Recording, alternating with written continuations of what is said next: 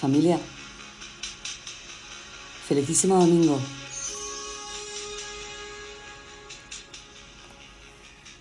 Dicen que hay dos tipos de alegría. La primera por algo y la otra por nada. La segunda es libre, risueña, espontánea y contagiosa a todos los que encuentra a su paso. Realza la belleza de los otros y de la vida. ¿Sabíais que España y Francia comparten una isla desde el siglo XVII?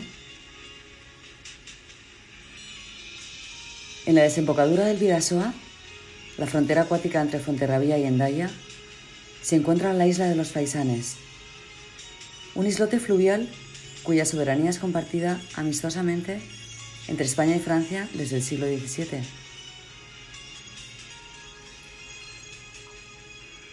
La diminuta isla ha sido testigo del intercambio de rehenes, entregas de infantas casaderas y otros eventos diplomáticos, aflojando la inquina y ojeriza de dos vecinos mal avenidos.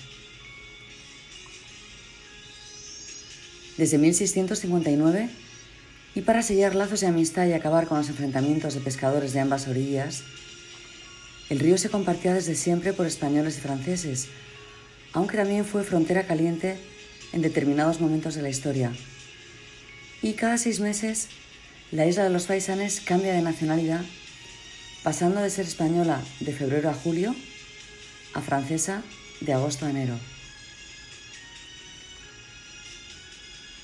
Lo gracioso es que para llegar a ella hay que echarse al agua, porque no hay puente alguno que la una con ninguna de las dos orillas.